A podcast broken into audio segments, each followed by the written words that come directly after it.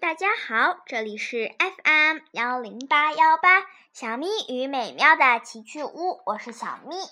我们的幻想数学大战讲到了第十册，上一集我们讲到了圆周率派的诞生。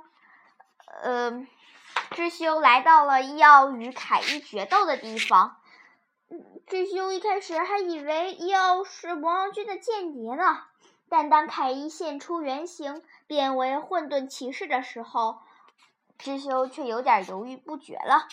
接下来，知修该如何决定呢？请听第四章：凯伊的悲剧与宿命。知修，凯伊，呀，万幸啊！要不是鬼剑修罗刀，你早就没命了。知修。你在干什么，凯伊？快醒醒啊！呀，没用的，X 骑士，你还是全力战斗吧，要不然凯伊会吸收你的力量，变得更加强大，到时候亚特兰蒂斯就真完了。智修，你让我对朋友下手，我做不到。呀，X 骑士，在你面前的不是朋友，他是要吞噬凯伊灵魂的混沌骑士。不要忘了，你是 X 骑士，是秩序的守护者。快，快战斗吧！凯伊又一次向智修奔来。啊！智修，求你了，凯伊！要快战斗！刚，凯伊又一次攻击了智修。嗯，鬼剑修罗刀又一次挡住了智，挡住了凯伊。不过，智修还是摔倒在地。智修不能那样做，凯伊，醒醒！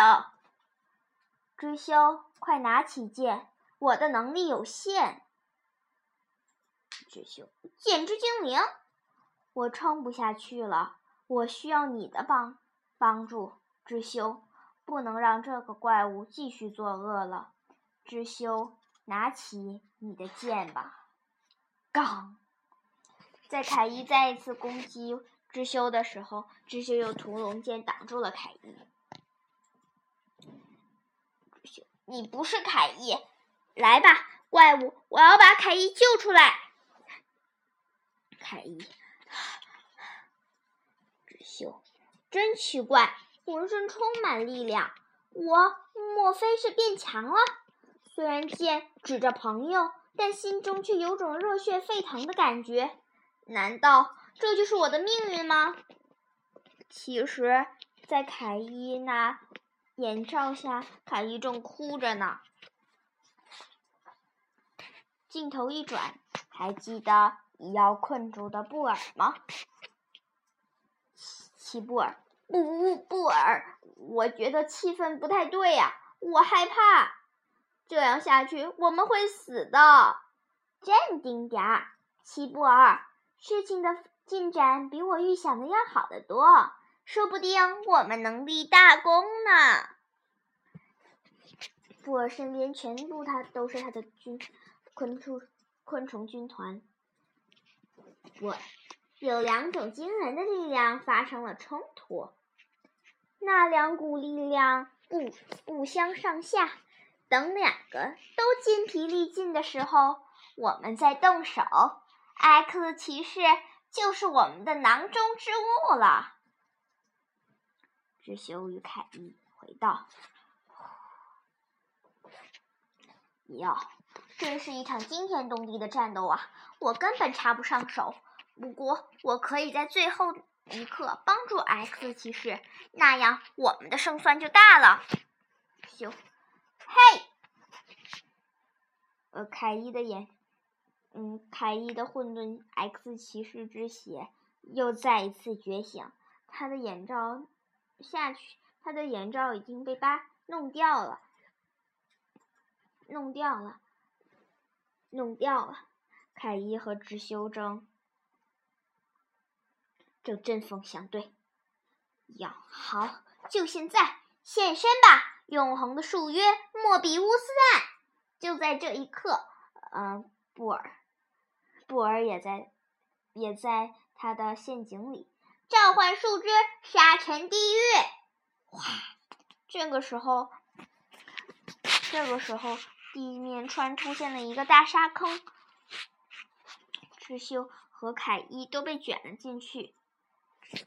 但是智秀因为有柄，有把 X 神剑，所以所以他把 X 神剑呃插进了呃那嗯牙牙上，所以所以他没有掉下去。但是凯伊没有，凯伊已经被伊奥的莫比乌斯带缠住了，缠住了，他混沌骑士的大爪子也出不来了。伊奥，咦，讨厌的博尔怎么会在这时候出现？伊奥骑上他的坐骑，然后准备下去救 X 骑士。只秀，凯伊，抓住我的手！但是凯伊只是一个劲儿伸他的左手，为什么伸不伸右手？因为他的右手是混沌之剑。只秀，凯伊，不要左手，伸出你的右手吧，我能抓住你的右手。凯伊没有，凯伊继续只伸左手，嗯，并且直至落入坑中，还是一直保持着那个伸左手的姿势。秀，凯伊，嗯，凯伊的眼眼罩重新被蒙上了，在眼罩下面，眼泪流了出来。智秀，凯伊，我要救凯伊。挣扎，挣扎，伊奥已经把智秀带走了。骑士，那不是一般的沙坑，你看到坑里的那些怪物了吗？那里面就是布尔的天下。智秀，凯伊，小插曲，求圆周率派。就像前面说的，人类无法画出完美的。完美的圆形，这是我们在上一次小插曲中讲到的。有人说用圆规可以画出圆美完美的圆，是这样吗？看吧，不但铅笔芯儿的粗细不同，而且当你向圆规施力的时候，可能会控制不好力度，结果圆规开启度，圆的半径就会出现误差。总而言之，画出来的圆可以帮助人类。算出大概的派值，但是对于派的精准值，它他就无能为力了。人类追求派值的旅程，从人类认定自身的缺陷开始起步。要是世界上不存在真正完美的圆，那我们该去哪里找完美的圆，算出派值呢？答案就是。到想象的数学世界中去找。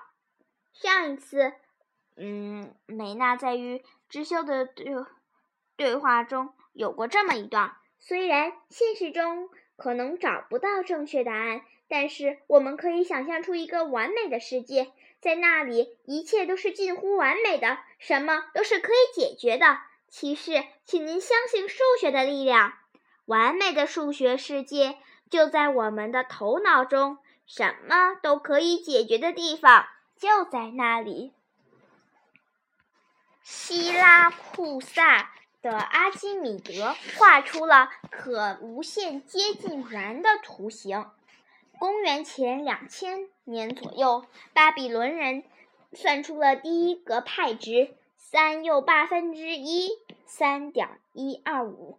后来。埃及人又算出了一个三又七分之一，三点一四三。